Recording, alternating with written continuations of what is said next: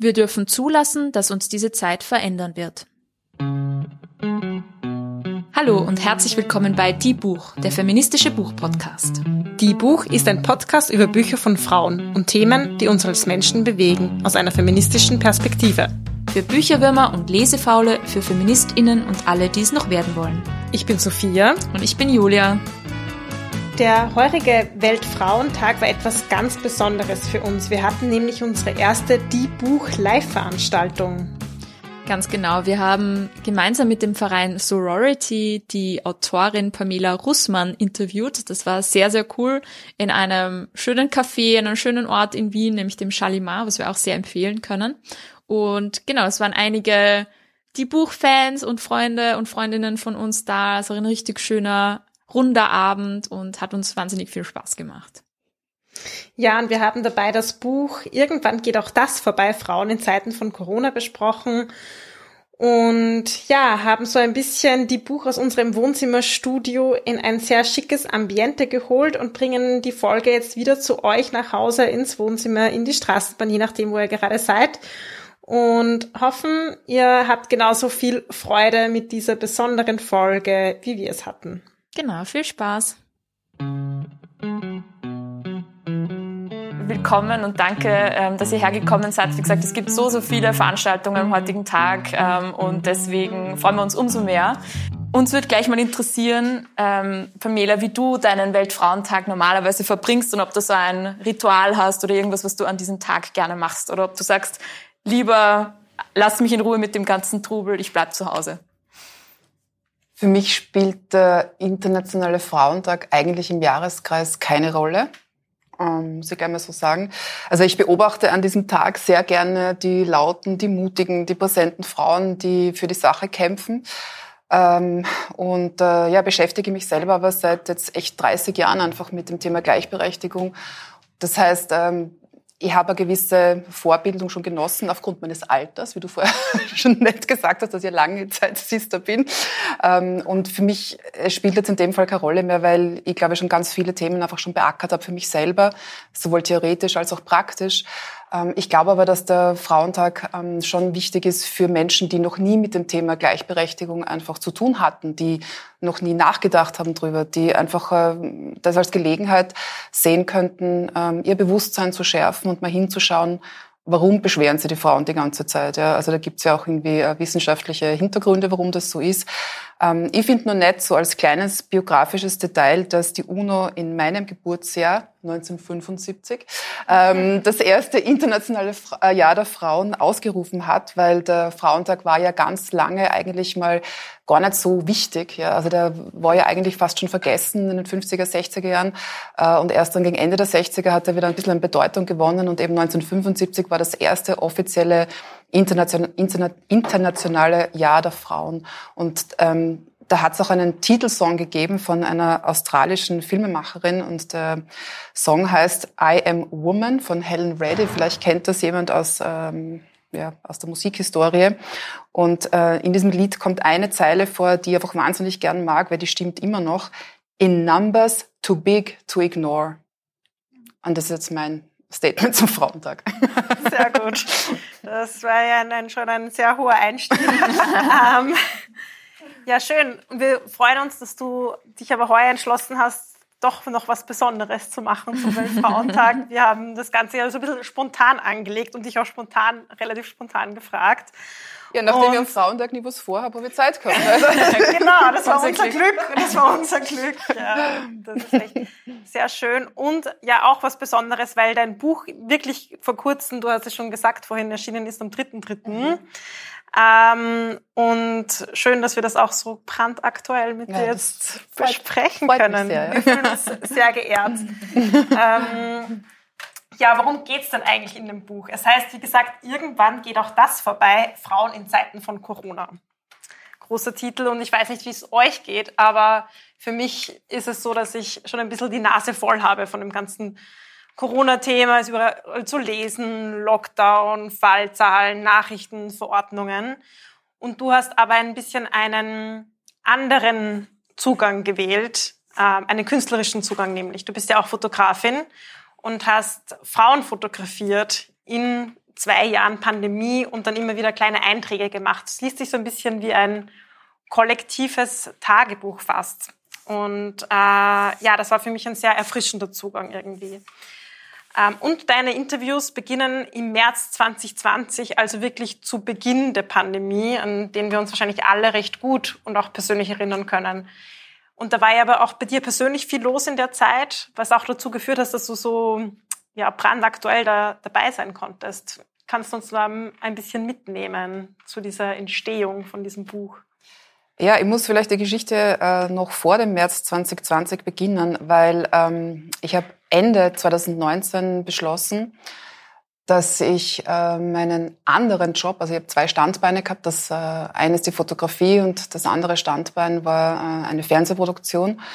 Und Ende 2019 habe ich beschlossen, dass ich äh, aus dem Fernsehbusiness, aus dem äh, Job aussteige und habe am Anfang 2020 ähm, der Filmproduktionsfirma gesagt, dass ich am 16. März meine letzte Sendung machen möchte. Ähm, das heißt, ich war eigentlich irgendwie schon über mehrere Wochen und Monate äh, mental darauf gefasst, dass ab 16. März mein Leben komplett anders wird. Und ähm, war deswegen vielleicht irgendwie, ich hatte einen kleinen, glaube ich, gedanklichen Vorsprung, ähm, was das betrifft, was dieses Datum betrifft. Weil halt für viele andere Menschen kam das halt irgendwie so, äh, der, Alltag war äh, plötzlich komplett anders und wir sind alle voll gebremst worden von einer Pandemie, mit der ja auch niemand gerechnet hat. Und ich bin dann ähm, eigentlich sofort ins Handeln gegangen. Ja. Ähm, ins Handeln gegangen insofern, als mein Terminkalender natürlich dann auch ab Mitte März 2020 völlig blank war. Alle bereits ausgemachten Fotojobs waren abgesagt konnten nicht stattfinden beziehungsweise durften auch nicht stattfinden, weil wir als Berufsfotografinnen ebenfalls ein Berufsverbot hatten, so wie viele andere Branchen. Ja. Ähm, weil beim Fotografieren, gerade bei mir bei der Porträtfotografie, bin ich ja sehr nah an den Menschen dran. Das heißt, äh, es war total klar, ich kann den Abstand gar nicht einhalten. Ähm, alle, Hoch alle Hochzeiten, Events, Festivals, Premieren, äh, wo ich normalerweise auch Fotos mache, das ist alles abgesagt worden. Ja, und dann war ich halt im, ähm, im Lockdown in der ersten Märzwoche und war plötzlich äh, einerseits konfrontiert damit, dass ich keine Jobs mehr hatte. Und auf der anderen Seite, die Besprechungen, die schon ausgemacht waren, sind alle ins Internet verlegt worden. Also ähm, Zoom-Meetings, Skype, FaceTime, wie die ganzen Apps halt heißen. Und hatte dann von einem Tag auf den anderen diese Meetings, wo dann lauter Gesichter auf meinem Bildschirm waren. Und ich fand diese Ästhetik wahnsinnig erfrischend, weil für mich war es ja neu.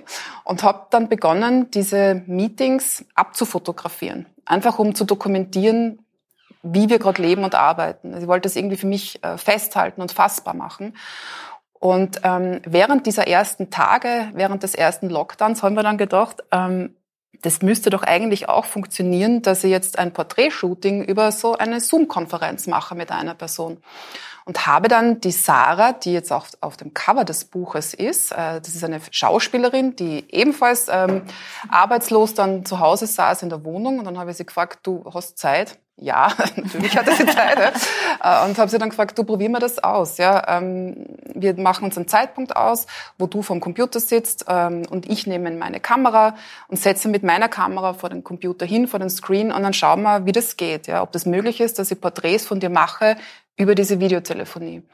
Und das hat dann tatsächlich erstaunlicherweise gut geklappt. Ähm, und ähm, am Anfang war ich mit der Technik nur tatsächlich ein bisschen beschäftigt, weil ich, also ich zur Erklärung, ich habe diese Fotos, die jetzt im Buch drinnen sind, alle mit meinem regulären Kamera-Equipment gemacht. Also ich habe keinen Screenshot gemacht, sondern ich habe mit meiner Kamera mein Gegenüber, das halt aus dem Bildschirm rausgeschaut hat, fotografiert.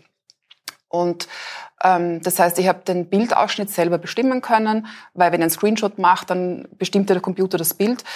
Indem ich aber die Kamera hatte, konnte ich definieren, wie weit gehe ich weg, welchen Winkel nehme ich ein, welche Perspektive wähle ich, etc. Nehme ich rundherum noch was von meinem Raum mit auf, ja, all diese Dinge. Beziehungsweise eigentlich habe ich ja sehr schnell gemerkt, eigentlich interessieren mir die Fotos gar nicht so sehr, sondern ähm, die Interviews, ja, also diese Gespräche das habe ich dann beim zweiten Shooting dann schon gemacht, wo ich dann äh, bereits mit der Konstanze, die jetzt auch im Corona-Tagebuch sozusagen die zweite, der zweite Eintrag ist, ähm, da ging es dann schon sehr stark darum, wie nimmt die Frau mein Gegenüber den Lockdown wahr? wie geht's ihr mit dieser Vollbremsung? Wie fühlt sie sich in dieser eingesperrten Wohnsituation? Mit wem verbringt sie den Lockdown? Ähm, ja, all diese Dinge. Ja, was bedeutet das für den Beruf? Was bedeutet das fürs Privatleben, fürs soziale Leben? Und ähm, das heißt, diese diese Gespräche waren dann eigentlich ähm, für mich auch wahnsinnig wichtig, weil es ähm, eine Art Bewältigungsstrategie für mich auch war, mit der Situation umzugehen, weil ich einfach wissen wollte, wie geht's den anderen. Und ich habe dann gemerkt, okay, ich bin nicht alleine. Ja? Also anderen geht's genauso, die sind auch überfordert. Und ja, und, und das, äh, das war eigentlich dann recht schnell einmal mein Fokus. Ich finde, äh, das Gefühl hat man eben auch, wenn man das Buch liest. Also man liest Einträge, die einem sehr bekannt vorkommen irgendwo, aber man hat auch das Gefühl, okay, nicht nur mir ist es so gegangen, sondern eben auch ganz vielen anderen. Ähm, jetzt haben ja vor allem Frauen, wie wir wissen, die Corona-Pandemie auch dadurch anders erlebt, dass einfach bestehende Ungleichheiten sich während der Pandemie noch verstärkt haben das kommt teilweise auch in deinem Buch eben gut raus, also sehr, sehr unterschiedliche zwar Lebenssituationen, aber doch gibt es einige Themen, die sich so durchziehen. Was war denn dein Eindruck? Welche Themen haben denn die Frauen in deinem Buch beschäftigt während, ähm, während, deiner, während der Pandemie und durch in, im Laufe der Interviews, die du geführt hast?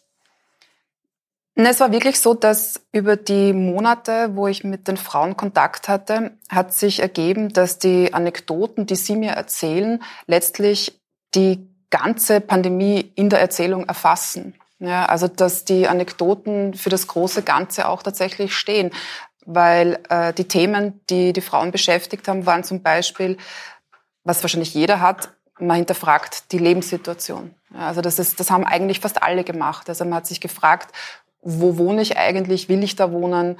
Ähm, vor allem der Job. Ja, ähm, ist es der Job, mit dem ich den Rest meines Lebens verbringen möchte? Ähm, dann, was auch irgendwie sehr stark gekommen ist, ähm, war die Frage, was ist wirklich wichtig im Leben? Also die Sinnfrage, die, die, die haben sich, glaube ich, schon viele auch gestellt. Ähm, dann, was auch gekommen ist, was ich beobachtet habe, der urbane Lebensraum ist ein bisschen abgewertet worden, weil halt wenn alles im Außen in der Stadt wegbricht, wofür brauche ich die Stadt überhaupt noch? Das heißt im Umkehrschluss, ähm, das Landleben hat ähm, so eine Art, sage jetzt mal, Revival erfahren oder im Sinne von, es ist, äh, oder sagen wir, es ist anders bewertet worden. Die Natur, überhaupt die Naturerfahrung ist anders bewertet worden. Ähm, spannend fand ich auch, dass das Thema Konsum auch hinterfragt worden ist. Das habe ich auch immer wieder gehört man hat weniger eingekauft und ähm, hat vielleicht auch gemerkt, ich brauche gar nicht so viel. Ähm, das Ruhebedürfnis, hat, das, das kam auch sehr oft vor, dass viele während der Pandemie oder gerade im Lockdown entdeckt haben, dass sie ein großes Bedürfnis nach Ruhe haben. Tatsächlich auch das Bedürfnis nach einem leeren Terminkalender. Das ist gar nicht, also im ersten Moment war es vielleicht erschreckend, aber im zweiten Moment ähm, hat es auch irgendwie ein bisschen Gelassenheit gebracht, ein bisschen Ruhe ins Leben überhaupt reingebracht. Ähm, und was ich auch ganz lustig finde, ist, äh, dass äh, das Thema Haustiere auch aufgekommen ist und auch das Thema Kinderkriegen. Weil eine Frau in meinem Buch hat tatsächlich ein Kind bekommen, also die ist während der Pandemie schwanger geworden. Und andere haben seinen Hund zum Beispiel auch angeschafft. Also das sind also Themen, die äh, sich im Buch widerspiegeln, die, glaube die einfach äh, viele andere Menschen auch äh, gemacht haben, diese Erfahrungen. Mhm. Ich glaube, es gibt, wie du sagst, Themen, die wahrscheinlich sehr viele beschäftigt haben, egal ob Männer oder Frauen. Ähm, und es ist auch relativ früh so ein bisschen das Unbehagen aufgekommen, okay, die Pandemie wirft aber auch viele Paare vielleicht so zurück in ältere tradierte Rollenmuster, vor allem wenn Kinder oder andere Betreuungspflichten im Spiel sind. Und mittlerweile gibt es da einige auch Studien dazu, was vielleicht eben zu Beginn eher so ein bisschen ein Unbehagen war. Wir haben uns da auch ein paar rausgesucht, zum Beispiel von der Arbeiterkammer oder vom Deutschen Institut für Wirtschaftsforschung. Und in Österreich und Deutschland war das eigentlich recht ähnlich. Ähm, und was ich spannend gefunden habe, ist so, dass der erste Lockdown oder vor allem zu Beginn sogar etwas Gleichheit geschaffen hat, laut diesen Studien. Also zum Beispiel die Kinderbetreuungszeit von Männern und Frauen hat sich eher angeglichen. Auf einmal waren alle daheim oder Männer vielleicht sogar mehr daheim, weil Frauen dann in diesen sogenannten systemrelevanten Berufen vielleicht auch gebraucht wurden. Und es hat sich so ein bisschen angeglichen. Und je länger die Pandemie aber gedauert hat, desto mehr ist es wieder zurückgegangen wie vor Corona oder eben hat sich noch verschärft. Und es gibt zum Beispiel Zahlen vom Juni 2021, wo es dann Frauen noch mehr als vor der Pandemie sogar Betreuungszeiten hatten und auch jetzt ganz aktuell von, vom ähm, Jänner 2022 eben vom Deutschen Institut für Wirtschaftsforschung, da waren eigentlich alle Betreuungseinrichtungen schon wieder offen. Man könnte meinen, okay, es ist wieder back to normal sozusagen, aber da war Omikronwelle ähm, und da mussten dann trotzdem viele Elternteile daheim bleiben weil Kontaktperson, Quarantäne und so weiter. Und wenn es dann so hart auf hart kommt und aber irgendwie auch lange dauert, sind es viel eher die Frauen, die dann daheim bleiben und diese in dieser langen, vielleicht auch ermüdenden Zeit die Betreuungsverhältnisse übernehmen. Das habe ich sehr spannend gefunden. Und es gibt ja auch, wie du gesagt hast, ein paar Mütter in deinem Buch. Was war so dein Eindruck bei dem Gesprächen? Wie ist, wie ist es denen gegangen? Mir war ehrlich gesagt bereits in der ersten Woche des Lockdowns sehr schnell klar, dass die Frauen die Hauptaufgabe in dieser Pandemie schultern werden, im sozialen, im psychischen, im familiären Bereich, weil ähm, Dinge wie Kinderbetreuung, Haushalt, Zusammenhalt, Wärme, Spiel, Versorgung, ähm, der Haushalt an sich, äh, das sind Aufgaben, die sind immer zu tun, egal was draußen ist. Ja. Und nachdem das ähm, Aufgaben sind, die sogenannte unbezahlte gesellschaftliche Arbeit, das machen halt hauptsächlich Frauen nach wie vor. Und deswegen war das relativ klar für mich, dass das äh, natürlich irgendwie die Frauen in einer doppelt-, dreifach-, vierfach Belastung treffen wird. Und die Rollenverteilung ist garantiert bei vielen Paaren auch zur Diskussion gestanden. Vielleicht haben viele mal überhaupt überlegt, äh, wie ist die Rollenverteilung bei uns zu Hause? Wer macht was? Wer ist wofür zuständig? Müssen wir das so machen? Kann man es auch anders gestalten? Das habe ich schon auch als Rückmeldung bekommen, ja. Mhm. Ja, was, was trotzdem sicherlich alle betroffen hat, war diese, eh, wie du es schon angesprochen hast, diese mentale Belastung auch, diese Isolation, die uns plötzlich irgendwie alle getroffen hat, auch wenn wir natürlich alle sehr unterschiedliche Wohn- und Lebensverhältnisse hatten. Du hast uns auch eine Leseprobe mitgenommen. Ähm, und zwar ist das der erste Jahrestag der Pandemie, wo man so ein bisschen auch den zeitlichen Verlauf sieht. Und ja, wir freuen uns jedenfalls mal, was aus dem Buch zu hören.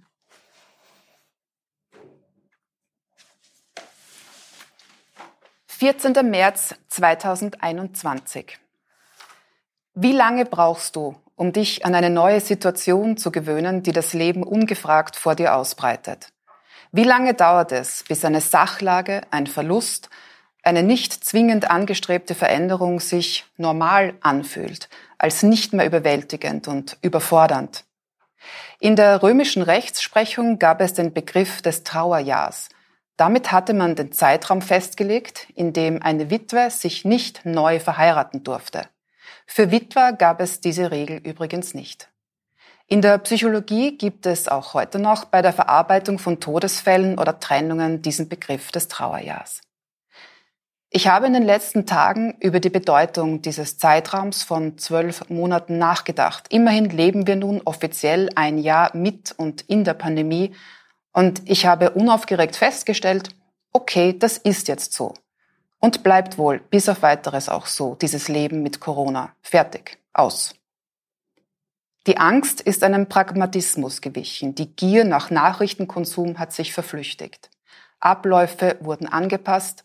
Einige ehemals alltägliche Bedingungen existieren schlichtweg nicht mehr und wenn ich jetzt miese Tage habe, dann habe ich die nicht wegen der Pandemie, sondern aus den gleichen Gründen wie vor dem ersten Lockdown. Ich habe mich also an die neue Gesamtlage gewöhnt. Ein Jahr hat das gedauert. Was macht diese Zeitspanne mit einem Menschen, die sich ja noch dazu anders anfühlt, wenn man 10 Jahre, 35 oder 70 Jahre alt ist? Jetzt ist ein Jahr ein 45. meines Lebens. Müsste ich mich da nicht schneller an neue Konstellationen gewöhnen oder langsamer? Geht es um 365 Mal aufstehen und schlafen gehen? Ich denke, es ist die Tatsache, dass man einmal unter den veränderten Umständen den Jahreskreis durchlebt. Alle Jahreszeiten, alle saisonalen Lebensmittel, alle entsprechenden Kleidungsstücke, alle Feiertage und Geburtstage, alle Witterungen, einmal alles durchlaufen und spüren wenn aus dem Alles steht Kopf ein So ist es eben jetzt geworden ist. Im Jänner 2020 habe ich mir eine Notiz gemacht. Ich weiß bis heute nicht warum. Der Eintrag lautet The New Normal. Mehr nicht. Ich erinnere mich, dass ich von diesem Titel ausgehend ein fotografisches Projekt konzipieren wollte. Dass wir es nun mit einer grundsätzlich veränderten Art des Lebens zu tun haben und uns täglich mit einer neuen Normalität auseinandersetzen müssen, das konnte ich nicht wissen. Aber so ist das jetzt.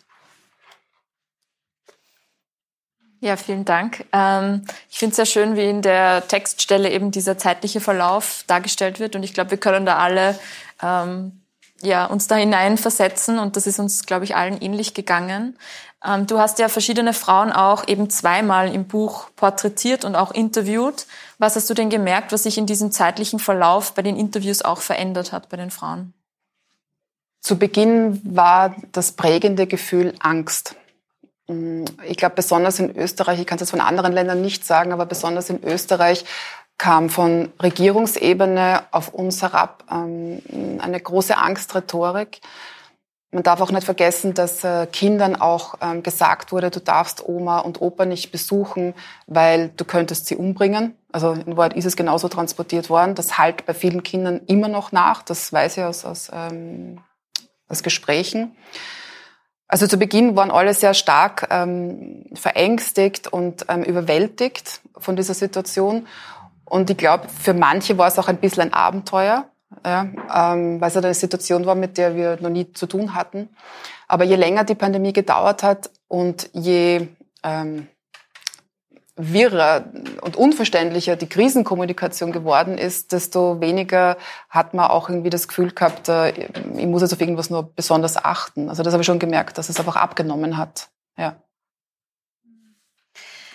Weil du jetzt von Angst gesprochen hast, es kommt auch eine Frau vor, eine Verlegerin, Camilla, und sie hat einen Songtext zitiert, ich habe das herausgeschrieben, der so lautet, ich habe keine Angst zu sterben, ich habe Angst zu wenig zu leben. Und mich hat's angesprochen, weil ich auch beide Ängste kenne aus der Pandemie. Sozusagen die Angst, irgendwie, wie du sagst, zu sterben, aber auch dann im Laufe der Zeit die Angst, vielleicht zu wenig zu leben. Und ich habe auch das Gefühl, dass es ja diese beiden Ängste sind, die sehr oft gegeneinander ausgespielt werden. Also auch politisch. Sozusagen diese zwei Gruppen vielleicht, die da auch kreiert werden, ein Stück, Stück weit.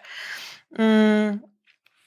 Was denkst du, oder? Ja, ich glaube, dieses Dilemma, das du da ansprichst, das ist im Prinzip immer da. Ja. Mhm. Also ist ja jeden Tag ist es da.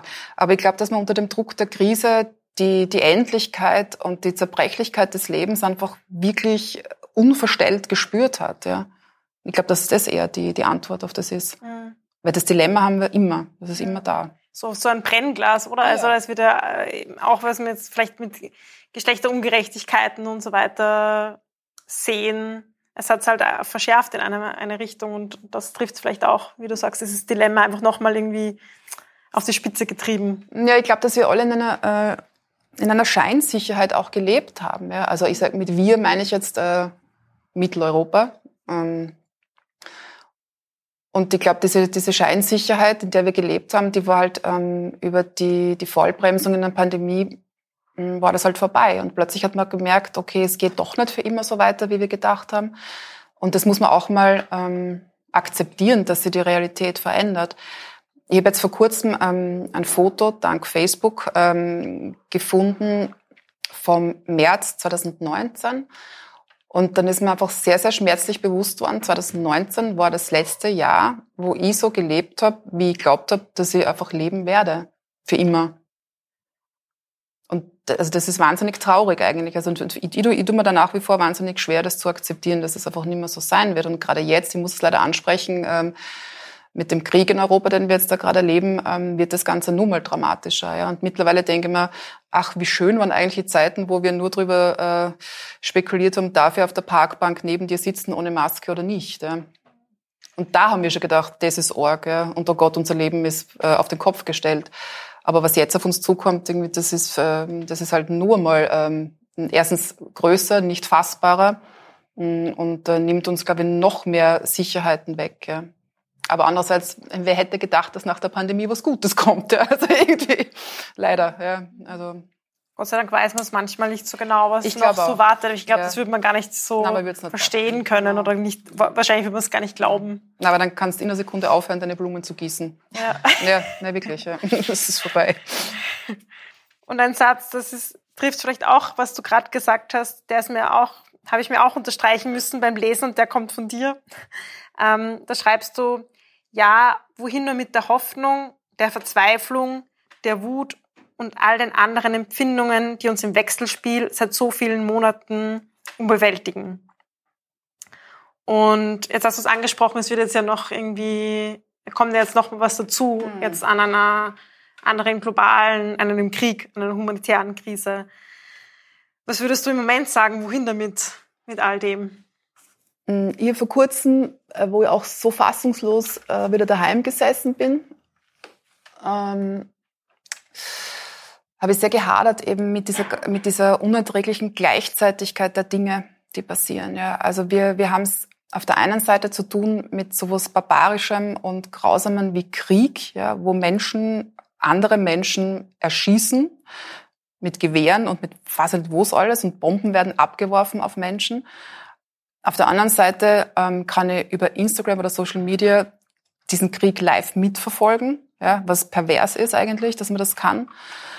Ähm, es, es wird ein, ein Tech-Gigant wird angefragt, äh, dass er seine Satelliten bitte einschaltet, dass das Internet funktioniert. Ja, ähm, und auf der anderen Seite müssen aber Mütter und Kinder in Bunkern hausen. Es kriegen gerade Frauen in U-Bahn-Stationen Kinder. Ja, also und diese, diese unglaubliche, unerträgliche Gleichzeitigkeit all dieser Dinge, das ist zu viel für einen Menschen. Also für eine Person ist das einfach zu viel. Ja. Und ähm, niemand weiß, was kommt. Ja, und deswegen ist die Frage, wohin mit diesen ganzen Gefühlen oder mit diesen ganzen widerstrebenden ähm, auch Informationen und Erkenntnissen und Analysen. Ähm, es finde ich ganz, ganz schwierig. Meine, meine Lösung ist immer die Natur. Ja, also die Natur ist für mich meine Nervenheilanstalt. Wird uns jetzt nicht retten, natürlich, ja, aber das ist zum, zum äh, Rausgehen aus dieser Ohnmacht weil wir haben ja echt das Gefühl, dass wir zwar täglich tun und der Körper ist sehr in der Gegenwart, der Körper tut und macht. Und wir müssen dann trotzdem äh, den Müll runterbringen, wir müssen die Stromrechnung zahlen, äh, wir müssen arbeiten gehen, wir müssen die Kinder versorgen. Ähm, ja, also der Körper tut und macht. Aber ich glaube, dass die Psyche einfach immer nachhinkt. Ja. Also das Ganze zu verarbeiten, das, das kann man nie in dem Moment, wo es passiert. Ja. Also die Abstraktionsfähigkeit ähm, hat man ja nicht, dass man in der Sekunde ähm, aus der Vogelperspektive sich anschaut, was da gerade passiert. Also dieses Dekonstruieren von Geschehnissen, das kann man nur mit einem gewissen Abstand, glaube ich, einfach erledigen auch. Ja, dein Buch ist ja auch ein bisschen so ein Werkzeug, um diese Krise, zumindest jetzt die Corona-Krise, so ein bisschen zu verarbeiten und nachzuerleben. Ähm, und generell haben wir, glaube ich, in den Lockdowns für uns möglicherweise Strategien gefunden, wie wir eben mit der Situation umgehen. Also alle ein bisschen anders vielleicht. Jetzt war aber während Covid oder während der Lockdowns die Situation auch, dass viele Kultur, Kunst- und Kulturinstitutionen einfach geschlossen waren. Das war natürlich für unser eins, die vielleicht gerne ins Konzert oder so gegangen wären, schlimm, aber vor allem für die Menschen, die dort arbeiten, sehr, sehr existenzbedrohend. Du bist ja auch im Kunst- und Kulturbereich tätig. Also auch wie du am Anfang schon angesprochen hast, die Tatsache, dass alle äh, Jobs auf einmal weg waren, ähm, ist auch eine, eine ganz, ganz schräge, ganz existenzbedrohende Situation, nehme ich mal an. Auch viele Frauen in deinem Buch sind eben im Kunst- und Kulturbereich tätig. Zum Beispiel habe ich mir ähm, Sigrid aufgeschrieben, die Musikerin ist und die auch sagt, dass das mit dem Selbstwert so viel macht, wenn man plötzlich das, was man beruflich macht, nicht mehr ausüben kann. Und uns hat interessiert, was deine Erfahrung war und vielleicht auch deine persönliche, aber auch durch die Frauen im Buch. Was hat denn dieser, diese Einschränkung der Kunst und Kultur in der Pandemie mit den Leuten gemacht? Bei der Sigrid ist es so, dass ähm, nicht nur sie Musikerin ist, sondern auch ihr Mann. Das heißt, die sind zu zweit ähm, in der Sekunde eigentlich arbeitslos geworden als Musiker, Musikerinnen. Ähm, die Sigrid habe ich auch öfter getroffen äh, über Zoom in diesen, in diesen zwei Jahren.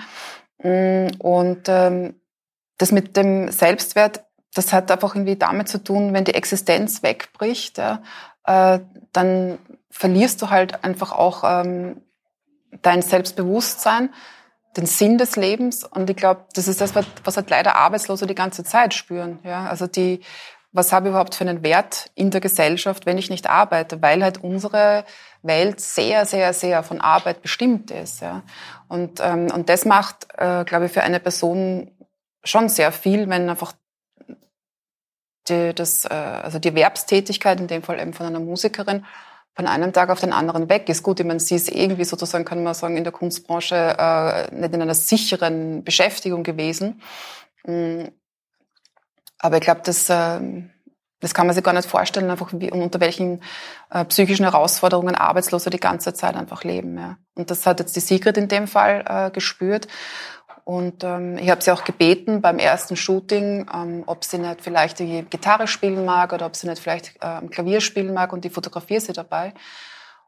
Und sie hat dann nachher zu mir gesagt, dass das für sie ein wahnsinnig wichtiges Erlebnis war in diesem ersten Lockdown, weil sie sich, weil sie sich in dem Moment wieder als Künstlerin gefühlt hat. Ja.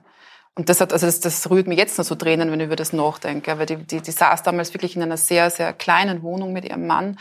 Die hatten ein Klo am Gang und, äh, und waren arbeitslos beide. Ja. Und mittlerweile hat sie ein Kind, oder sie gemeinsam haben ein Kind und sie wohnt am, am Land. Ja. Und das fand ich einfach irrsinnig positiv. Und deswegen bin ich auch froh, dass, dass, äh, dass sie da über diese ganze Zeitstrecke der Teil ist des Buches.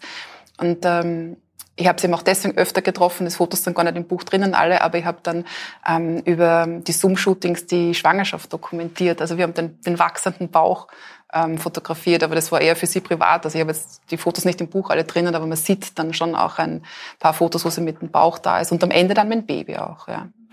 Und die Anne, das ist die zweite Musikerin im Buch, ähm, die da ähm, porträtiert habe, die war ebenfalls ohne Einkommen und ähm, sie wirft in einem Interview ähm, eine Frage auf, die ich ganz spannend finde, weil sie nämlich sagt, warum unterscheidet man überhaupt zwischen systemrelevanten Menschen und nicht systemrelevanten Menschen. Also diese Unterscheidung ist eigentlich auch ziemlich arg, wenn man über das nachdenkt, ja, dass man einfach irgendwie ähm, die einen gelten als äh, als wichtig für die Gesellschaft und die anderen nicht.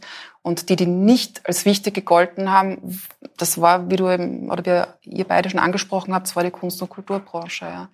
Und da stellt auch die, die Anna die Frage nach äh, der Bezahlung. Ja. Das ist auch in der Pandemie dann einmal rausgekommen. Ja. Wie werden Musiker und Musikerinnen bezahlt in unserer Gratiskultur? Und wenn die Konzerte wegfallen und die Musikbranche hat sich so verändert, dass die Musiker und Musikerinnen hauptsächlich von den Konzerten und vom Merchandising leben und nicht natürlich von den Verkäufen, ja, also weil wir streamen das alles gratis daher, lustig, aber da hängen Existenzen ja dran, ja. Und die sind weggebrochen, ja, genau. Ja, und die, du sagst, die Kunst ist so ein bisschen an den Rand gedrängt worden und hat sich sicher selbst auch ganz am Anfang sehr zurückgenommen, weil ist ja oft mit Veranstaltungen verbunden und man wollte wahrscheinlich auch sehr schnell solidarisch sein. Und umgekehrt kann natürlich Kunst und Kultur eine sehr große Rolle spielen, auch im Bewältigen von, von der Pandemie. Fand ich es irgendwie ganz interessant, dass du als Fotografin gesagt hast, ja, dein, ähm, deine Strategie ist die Natur. Für manche ist es vielleicht auch mal in ein Konzert zu gehen oder irgendwie ähm, dabei zu sein bei einer kulturellen Veranstaltung. Mm, so als Pause. Und manchmal ähm, ist ja auch die Rolle der Kunst, so ein bisschen Kritikerin zu sein, Kommentatorin vielleicht von, von, von Gesellschaft, von, von Machtstrukturen, von Zeitgeschehen. Und da ist ja die Kunst ja auch irgendwie an den, an den Rand gedrängt worden. Und äh, du hast dann ein bisschen einen anderen Zugang gefunden. Was denkst du so allgemein? Muss die Kunst da irgendwie neue Wege finden, auch in solchen Zeiten, um diese Rolle auch als, als Kritikerin vielleicht gerecht zu werden? Ich war teilweise überrascht, dass eigentlich äh, in der Pandemie nicht viele Genres die, die Krise aufgenommen haben. Ja. Also ich kenne zum Beispiel, vielleicht kenne ich es nicht, aber ich habe noch nie ein Musikstück gehört, wo die Pandemie jetzt eine Rolle spielt. Also es gibt jetzt keine Pandemie-Songs, oder? Oder, äh, oder sagt mal äh, ein Beispiel, aber ich, ich, ich kenne keine, ich habe darüber nachgedacht. Ja.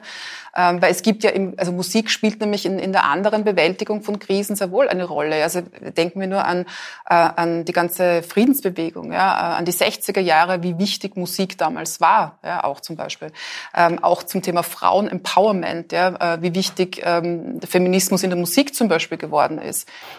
Pandemie, Corona-Krise fühle ich und spüre ich äh, und höre ich in der Musik nicht. Theater glaube ich schon. Ich glaube schon, dass das, das Theater darauf reagiert hat. Ähm, ein Genre, das sehr schnell darauf reagiert hat, war Sachbuch.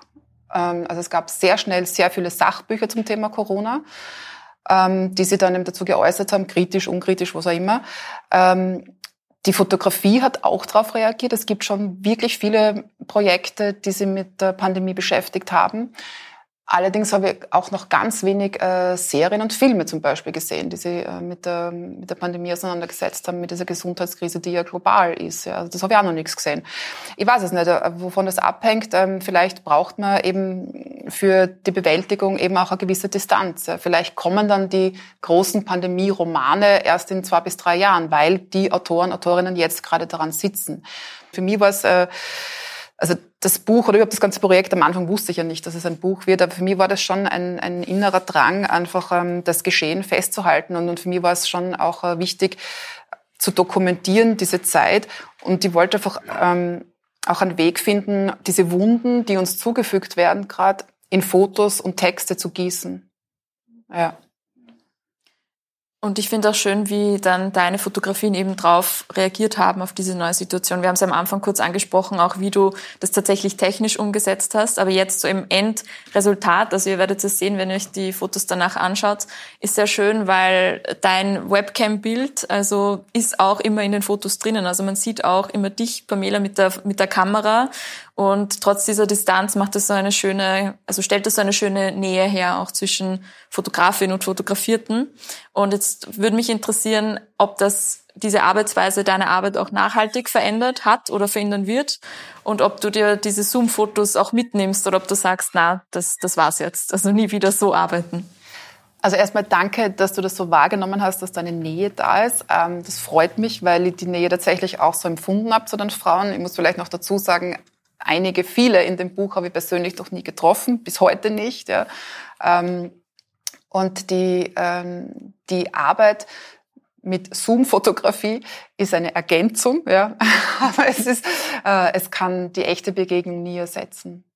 Also überhaupt nicht. Ja. Also das, es war zwar dann manchmal so beim Fotografieren, dass ich währenddessen, während ich da im, im, im Shooting, im, im Fotografieren drinnen war, habe ich wirklich manchmal vergessen, dass wir nicht im gleichen Raum sind, was mich echt überrascht hat, wo ich dann plötzlich währenddessen gemerkt habe, ah ja, die ist ja im, im Bildschirm drinnen. Ja. Äh, das, das hat wirklich aufgelöst. Das, die Distanz hat sich einfach aufgelöst. Ja. Und es hat ja jede Frau auch ein Briefing vorab bekommen. Also ich bin auch froh, dass das Buch sehr lebendig geworden ist. Also ich finde, wenn man die Fotos so durchschaut, ähm, wirkt es nicht sehr, also schon betroffen und, und, manchmal auch traurig. Also man sieht schon auch traurige Gesichter, aber man sieht halt die Frauen in Aktion. Ja. Man sieht sie beim Sport machen in der Wohnung, man sieht sie in der Küche, äh, beim Schminken vom Badezimmerspiegel. Mm, und das sind halt Dinge, die ich Ihnen auch vorher ermöglicht habe in einem Briefing, wo ich gesagt habe, ihr müsst es nicht mit dem Laptop am Küchentisch statisch sitzen bleiben, sondern der Laptop ist ein mobiles Gerät. Ja? Also den kannst du überall hintragen, soweit das WLAN reicht. Ja? Und äh, habe Ihnen das auch vorher auch gesagt. Also wenn du eben in deiner Wohnung Yoga machst, dann stellst halt den Computer so auf, dass ich dich beim Yoga fotografieren kann. Ja? Oder wenn du einen Hund hast zum Beispiel, dann nehmen wir doch den Hund dazu ja? und dann soll der dazukommen. Oder wenn du einen Balkon hast oder eben die Möglichkeit hast, vor die Tür zu gehen, vor die Wohnungstür, dann geh mal raus. Ja? Ähm, und ähm, ja, also das, das ist natürlich schon eine, eine, eine spielerische Möglichkeit, mit Fotografie umzugehen, aber es ist eine Ergänzung und es wird nie meine echte Begegnung mit den Menschen ersetzen bestehe drauf, ja. Klare Ansage. Kann man ganz gut nachvollziehen, glaube ich. Genau. Ja, jedenfalls ein schönes Zeitdokument irgendwie auch. Danke. Und ein sehr schönes, wie gesagt, wie wir schon am Anfang gesagt haben, wie so ein Fotoalbum, das sehr intim ist, eh wie du schon mhm. gesagt hast, auch mit den verschiedenen Situationen, in den eigenen vier Wänden, ja. aber gleichzeitig so eine, so ein kollektives Tagebuch, also eine, eine schöne Chronik auch von dem, was wir irgendwie erlebt haben, alle gemeinsam. Also wirklich schön. Müsst ihr euch dann nachher auch noch alle anschauen, auf alle Fälle. Genau, also von unserer Seite her war es das jetzt schon. Das Einzige, was noch kommt, ist unser Kreuzverhör. Das ist ein kurzes Segment, das wir auch im Podcast immer haben. Und da stellen wir ganz kurze Fragen. Da muss ich mich vorher noch schnell betrinken. Ja. Bitte, trink deinen Prosecco. Ähm, genau, es sind kurze Fragen und du darfst kurz antworten. Kein Stress, es ist nicht, es ist nicht so schlimm, wie es klingt. Genau. Ja. Genau. Kurze Fragen und die Antworten ganz aus dem Bauch Sparen, aus dem Bauch ja. Fotografieren oder schreiben? Beides. Ich kann auf Text nicht verzichten. Dein Lieblingsfoto aus dem Buch, falls es sowas gibt? Mm. Ja, ich habe natürlich viele. Mm, aber eines ist wahrscheinlich, ähm, das finde ich, jetzt muss ich kurz nach, ich muss kurz im Inhaltsverzeichnis Bitte. nachschauen. Moment. das ist nicht sehr Kreuzverhör. Entschuldige, das macht nichts. Das macht nichts. Wir wollen es gerne sehen. Ja. ja, nein, ich möchte es euch zeigen, weil es ist, ähm, das sehen wir ich am Bildschirm eh auch. Das ist die Anja, mm, die in Tirol wohnt und mit der bin ich dann nämlich wirklich rausgegangen und das war Jänner, es war Schnee und ähm, wir haben den Laptop mit hinausgenommen äh, in den Schnee. Und es war ein wunderschöner, strahlender äh, Jänner-Wintertag.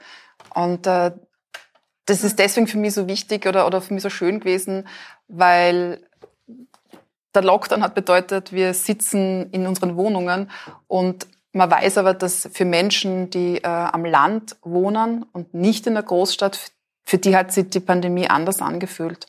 Und deswegen fand ich das, fand, finde ich das ganz wichtig, dass das dabei ist auch, ja, dass dieser Unterschied zwischen Stadt und Land. Ich kann nicht kurz antworten. ich bin schon wieder total drin. ah. ähm, Weltfrauentag oder Internationaler Kampftag? Mhm. Ja, ähm, ich habe mit dem Wort Kampf ein Problem. Mhm. Deswegen würde ich einfach sagen, schon internationaler Frauentag, Weltfrauentag. Ja. Also mit Kampf, das taugt man nicht. Ja.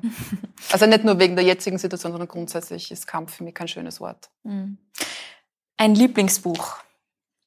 Ein Lieblingsbuch. Ein Lieblingsbuch. Mhm. Wir haben schon oft gesagt, dein Lieblingsbuch und da kann man dann keine kurzen Fragen lassen. Deswegen eines. Mhm.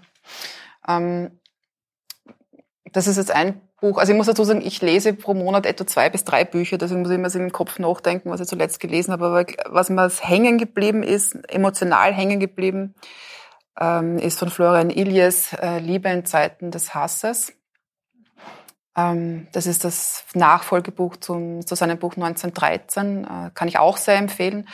Aber eben dieses letzte, das aktuelle Liebe in Zeiten des Hasses, beschäftigt sich mit der Zeit 1929 20 bis 39, diese zehn Jahre, genau bis zum Ausbruch des Zweiten Weltkrieges.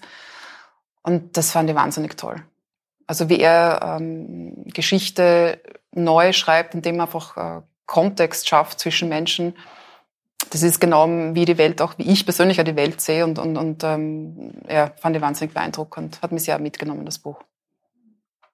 Dein nächstes Projekt? Hat hoffentlich nichts mit Krisen zu tun. Und nichts mit Corona. Na. es ist genug. Ja. Irgendwann ist auch das vorbei.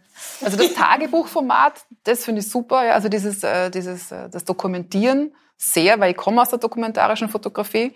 Das natürlich schon, aber es muss nicht zwingend Corona sein. Na. Es gibt auch noch was anderes. Ja. Genau. ja. Wir sind jedenfalls gespannt und freuen uns schon auf das nächste Buch vielleicht. Genau. Und ja, meine Tochter hat mich letztens gefragt, und wie viele Bücher machst du? und er sagt, fünf. Schöne Zahl. Ja. Freuen uns auf die nächsten. Danke. Ja, super. Vielen Dank, Pamela. Danke euch. Danke euch fürs Zuhören. Ja. Wir applaudieren jetzt. Ja.